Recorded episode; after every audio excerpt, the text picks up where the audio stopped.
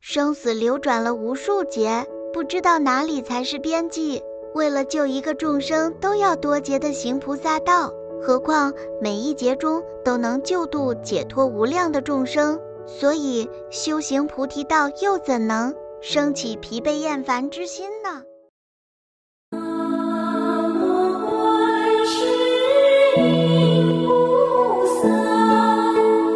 南无观世音菩萨南无观世音菩萨南无观世音菩萨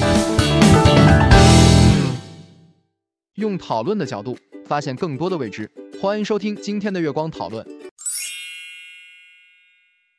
今天我们带来了两段话题，现在由我为大家讲述无有得失的话题。首先，当我们执着于所缘对境放不下，该如何降服？我们可以用无有得失的法义来降服。行者之是一切镜像，缘所集成，无真实性。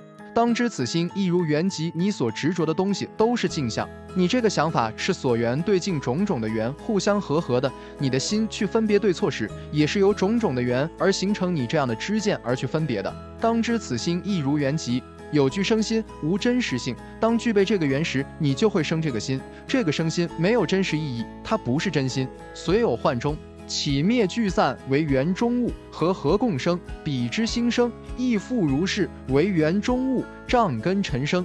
我们当遇到所缘对境时，深执于所缘对境不放。因此，无论是对于所缘对境，还是我们的心，我们都不清楚，对所缘对境和心都处于迷的状态，不了解所缘对境具有勾召性。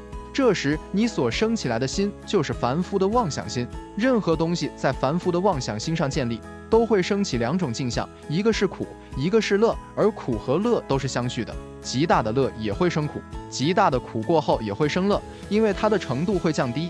之前承受这么大的苦，等一会儿苦会减小，这个区域中你会感受到乐与之前比较之。所以，心与所缘对境都是幻化当中升起的一种起灭取舍。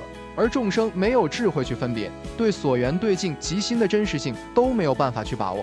一旦有一个境界，便绘制上去，动上去。修行人的心是没有任何得失，不是让你想成没有得失，而是本来就没有得失。所以说，当我们了解无有得失这个章句里面所含藏的道理是这个样子，你刚才的执着就绝对不会有。那么接下来的时间给到同修，为大家分享另一段话题。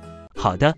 那么现在由我继续分享观世音菩萨的话题，普门品当中一段结颂结尾，开示一切，令得解脱。关于众生，因生为救度，普入有情海，顿超尽无余。说众生有种种的苦难，而发出求度之心，发出求度之心被观世音菩萨所观到，众生以求度之心发出讯号，菩萨以此信号为救度因缘，所以因生为救度。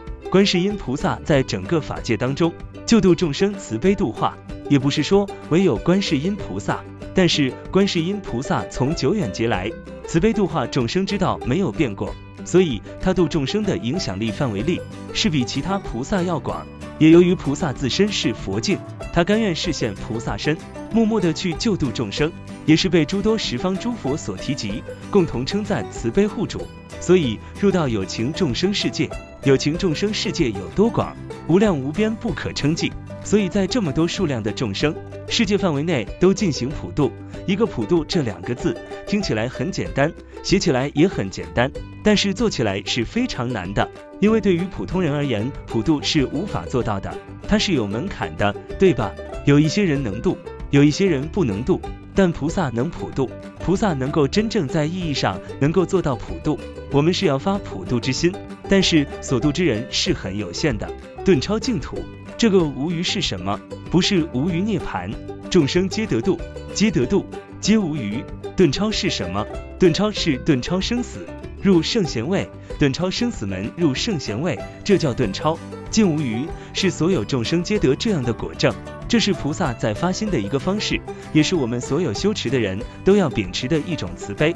你可以不了解种种修持方式，但是你不可以不了解观音法修持的核心叫慈悲，最凸显就是知道的人也好，不知道的人也好，都知道慈悲，观世音菩萨就代表着慈悲，所以他的宗旨也是慈悲。可能诸多的法门，一些修法不同，但是都离不开慈悲两个字。这就是今天的关于这个圣观自在的了解，这就是我们本期所有内容。大家也可以通过微信公众号搜索“大明圣院”了解其他内容。Gagashow 搜索 Tarni Apple 播客或小宇宙搜索荣正法师。感谢大家的收听，我们下期再见。